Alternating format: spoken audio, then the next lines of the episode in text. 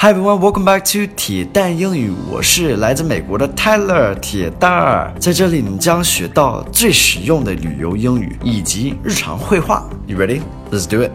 Hello everybody, welcome back. Today's focus word is confrontational.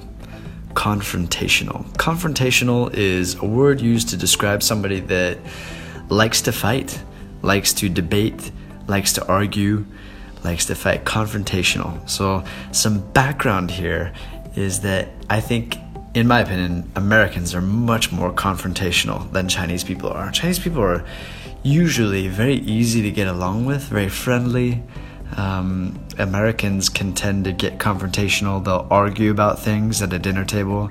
Um, new people, when you meet them, maybe in a bar or outside, like you can get into debates. It's very interesting, just a different culture thing here. So confrontational is like 对抗性 比较强，like that，就是比较喜欢呃辩论的、吵架这样的。Alright, so let's look at today's dialogue and go from there. Steer clear of that one. She's super confrontational. I've heard she likes to pick fights. I'm down to throw down. Okay, so this is a very difficult dialogue. It's very short, but it's not easy. Steer clear of that one. Steer means like when you're driving a car, you're steering the steering wheel, like you're steering the car. So steer clear means like um, avoid this person, 避免,躲避. Uh, so steer clear of blah blah blah. She's super confrontational, 就是她特别喜欢吵架 or 找事儿那样的。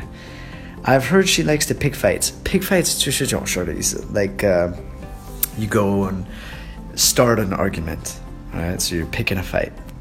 I'm down to throw down. So I'm down means I am okay to. Like I'm I'm good to blah blah blah blah blah.